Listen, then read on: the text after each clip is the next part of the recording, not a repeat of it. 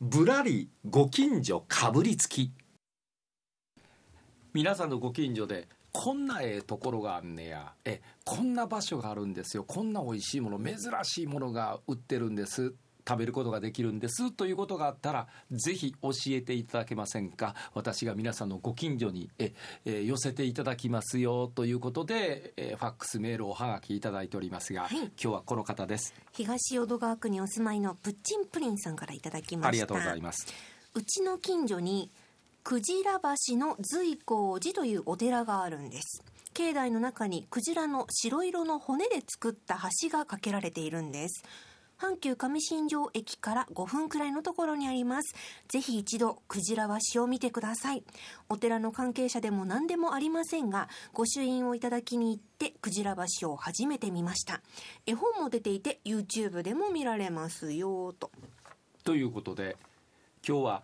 大阪上新庄という駅が阪急京都線にあるんですが、えー、淡路の次の駅です。ちなみに、はい、えあのお近くなんですよね 森川さんは。ようこそ上新庄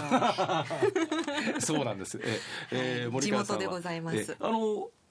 はい、お寺の名前が随光寺というんですがこのお寺は知ってました、はいはい、知ってました。近所でやっぱ有名ですか？そうです。あの、うん、ちっちゃいとこ時は随光プールっていうのが随光寺さんの隣にあって、プールがあったんですよ、でそこに毎年夏泳ぎに行ってたので。今はもうそのプールはプールがないんですよ。ないんですか？はい。私は尋ねましたがその随光寺の隣に随光寺公園という公園はありましたね、ね。うん、ちょうど新幹線の高架の下あたりになるんですが、はいはい、えー、行ってまいりました、はい、えー、この阪急の上新庄の駅から歩いて5分ぐらいですかね、うん、えー、この随光寺というお寺に行くんですけれどもこの随光寺というお寺そんなに大きなお寺さんではないんです。はい、で玄玄関じゃない入り口入りましたらもうすぐ目の前にこのクジラの橋やろうなって思う白い橋を見ることができるんです、うん、その橋渡った向こうにもう、えー、本堂があるというような形になってるんですが、はい、えー、この随光寺一体どんなお寺なのかということで住職の遠山明文さんにお話聞いてまいりました。来年1400年迎えられる聖徳太子の創建という、これはまあ伝説というのはもう自由に言いたい放題かもしれないけどね、そういうようなお寺です。まず千年の寺、えー、まあ臨済宗明神寺派に属して、まあ、それは江戸時代からの話ですけどね、古く遡って、それこそ1400年の聖徳太子じゃないんだけども、千年の歴史を誇る、まあ、地域では、有名な寺でありますと、えー、天皇も来ていただいたしね。そんなような 歴史がございますよ。あの観音さんの有名な寺で、えー、四天王寺南の随光寺とかね。我孫子観音北の随光寺とか。そういうように言われておりますね。古くからね。はい。随光寺の住職遠山文明さんに随光寺というのはこういうお寺なんだと、えー、なかなか言うたら有名なお寺なんですよ。知らなかったですね。地元の方も。意外とね 地元の寺がこういう寺なんだって知らない方が多いかもわかりませんね。えー、えー、さあその本堂の前にあります、えー、クジラの橋。これ正確な名前はですね雪の、えー、捕鯨の芸と書きまして雪芸橋と読むんですね。雪芸橋、えー、雪芸橋ですね、はい、えー、雪芸橋なんですが今で7代目の橋なんだそうです。え何何回か変わってるんです何回も変わってるんです、えー、掛け替えないとやっぱりね骨だけに持たないらしいんですよ。そうか、はあ、だんだん風化していくということもあって、はいはい、基本的には50年に1回掛け替えをしているということです。そうなんです、ね、はい、でこれねなんでこんなところにクジラの橋があるのかということですが、うん、物語があるんです。随光寺のかつての江戸時代になるんですが、はい、住職で単十知人という方がいらっしゃいまして偉いお坊様が修行のために旅をしてはったんです。はいはい、である時ねクジラの漁が盛んな和歌山県の太寺というところがあります。有名なところなんですが、え太い。地と書いて太寺この太寺を通りかかった時に村人が非常に苦しんでいたというのは、全くクジラが取れないと。えこのままでは飢え死にするんですとえこのお坊さんに村人の方がすがったんです、はいはい、なんとかしてもらえませんかと。何度も何度も村人がお願いしたんですけれどもところが、えー、知人証人はですね、はいはい、お嬢さんは村の人々が苦しんでる姿を見たんだけれどもそれに応えることができないとなぜかというと、はい、やはりクジラをこうして捉えるということは殺生だと。あうん、そうか。だからお坊さんとしてはそれはできないんだっていうふうに断ったんですが、やはり村人の必死な思いが伝わってきて分かりました。じゃあ一度だけやってみましょうと、うん、岬の先に小屋を建てましてこの和尚さんがずっと祈り続けたんです、うん、休むことを祈り続けて15日目の朝、はい、波が静まりそして水平線の向こうが真っ黒になってその黒の塊つまりクジラがザーッと湾に押し寄せたんですね。クジラが、えー、船を出せということで一気にそのクジラを湾の奥に追い込んでなんと浜はクジラの血で真っ赤に染まったんです。